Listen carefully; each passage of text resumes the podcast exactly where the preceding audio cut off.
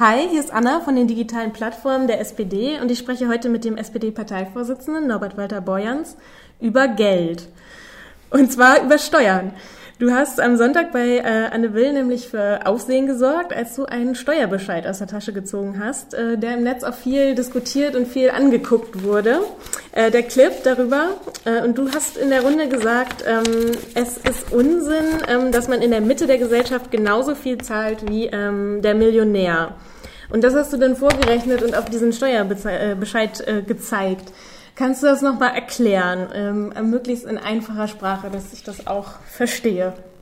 Worum ja, ging's da? Also was mich ungemein ärgert, das ist, dass den Leuten immer vorgegaukelt wird, dass jemand, der in der Mitte ein mittleres Einkommen hat, äh, so viel davon abgeben muss äh, wie ein Millionär. Äh, erstmal muss man mal sagen, was ist überhaupt die Mitte? Die Mitte ist nicht, wie immer behauptet wird, 60, 70.000 als Single, sondern jemand, der allein ist, der hat vielleicht 16, 17, 18.000 und äh, wenn es eine Familie ist, im Durchschnitt vielleicht 40, 45.000 äh, Euro im Jahr äh, und die sind weit davon entfernt, äh, etwa 42 Prozent ihres Einkommens abgeben zu müssen. Aber wenn man mal wirklich hinguckt, dann stellt man fest, selbst bei, bei hohen Einkommen ist das, was vom gesamten Einkommen abgegeben werden muss, weit unter diesem berühmten Spitzensteuersatz. Und das war das, was ich aus der Tasche gezogen habe. Ich hatte einen wirklichen Steuerbescheid dabei von jemandem, der 69.000 Euro als Single verdient.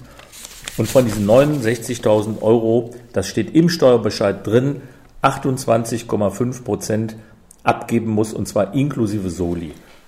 Wie kommst du denn auf diese 28 Prozent? Hast du das ausgerechnet oder steht das auf dem Steuerbescheid drauf? Es steht in Nordrhein-Westfalen auf dem Steuerbescheid und das hat ein bisschen was mit mir zu tun. Äh, das war nämlich nicht drauf und das ist in fast allen anderen Ländern auch nicht drauf. Und ich habe gesagt, weil die Leute immer wuschig gemacht werden damit, äh, dass ihnen erzählt wird, ihr zahlt ja schon 42 oder 45 Prozent, möchte ich einfach, dass auf den Steuerbescheiden draufsteht, wie viel denn die Steuer, die Sie zahlen, gemessen an Ihrem zu versteuernden Einkommen war. Und äh, das war eine, ein harter Kampf, auch in NRW, das durchzukriegen. Es ist dann irgendwann gelungen. Und seit, äh, ich weiß jetzt nicht, fünf, sechs, sieben Jahren haben wir auf den nordrhein-westfälischen Steuerbescheiden stehen von 69.000 Euro, die jemand verdient hat. Ähm, und, äh, und 17.800, äh, die er deswegen an Steuern zahlen muss, hat er also 28,5 Prozent abgeführt. Und das muss man dann nicht mehr ausrechnen. Man kann es durch Blick in den Steuerbescheid selber sehen. Müssten wir denn jetzt trotzdem irgendwas ändern am Steuersystem oder wie, wie machen wir das jetzt? Also das Erste, was ich richtig fände, wäre, dass wir mal aufhören, uns von den Leuten, die eigentlich nichts anderes vorhaben, als äh, wirklich Großverdienern äh, die Kasse zu füllen. Dass wir uns von denen nicht immer erklären lassen, was Grenz- und Spitzensteuersätze sind, sondern dass wir einfach mal über das reden, was die Menschen interessiert. Wie viel Prozent von meinem Einkommen will eigentlich das Finanzamt haben oder soll es haben?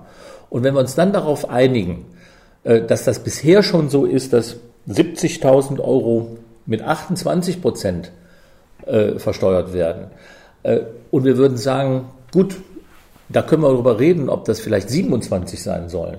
Also dass da wirklich fühlbar von, von diesem Betrag an bis zu den eigentlich durchschnittlichen Einkommen, dass die richtig was haben, aber dass wir oben bei den die 100.000, 200.000 äh, als Single schon haben, dass man sagen muss, die brauchen keine Steuersenkung, die brauchen vielleicht bessere Straßen und bessere Mobilfunkverbindungen, aber die Steuersenkung, die müssen wirklich die, die, die Normalverdiener haben. Dann sollten wir über diese Prozentsätze reden. Äh, und da muss man aber auch sagen, dass dann der Staat eine Menge weniger Steuern einnehmen wird. Und dass man dann auch sagen muss, womit soll das denn aufgefangen werden? Indem wir den Sozialstaat abbauen, indem wir nicht mehr investieren in Schulen, in Krankenhäuser, in Sportstätten, in Mobilfunk oder indem wir vielleicht dann die, die viel haben, ein Stück stärker ranziehen. Und das heißt, dass wir erstmal äh, Steuerbetrug bekämpfen, dass wir die Schlupflöcher, durch die Google und Starbucks und andere entweichen, schließen und dass wir dann sagen, dass große Vermögen auch ein Stück mehr durch eine Vermögensteuer beitragen. Und wie schnell kriegen wir das hin? Bestimmt nicht in einem Schwung und auch nicht in dieser Koalition, da kann man ziemlich sicher sein. Ähm, aber äh, das ist ja auch eine Frage, die man wirklich Schritt für Schritt angehen muss. Und das fängt an. Ich glaube, dass wir bei den Schlupflöchern und bei dem Betrug auch jetzt schon ein Stück mehr tun könnten und tun müssen. Und dass wir das andere, was wir brauchen, anstoßen müssen. Das heißt, wir müssen jetzt reingehen und sagen, wie sieht denn unsere Vorstellung von der Vermögenssteuer aus? Wie sieht die Entlastung für die kleinen und mittleren Einkommen denn wirklich aus? Und wenn wir dann zeigen können, dass äh, eine Krankenschwester, äh, ein Polizist, vielleicht am Ende tatsächlich, ich sage jetzt mal, irgendwo zwischen 500 und 1000 Euro weniger im Jahr an Steuern bezahlen müssten und das anderswo dann auch aufgefangen wird, ich glaube, dann werden wir einer gerechten Gesellschaft ein ganzes Stück näher.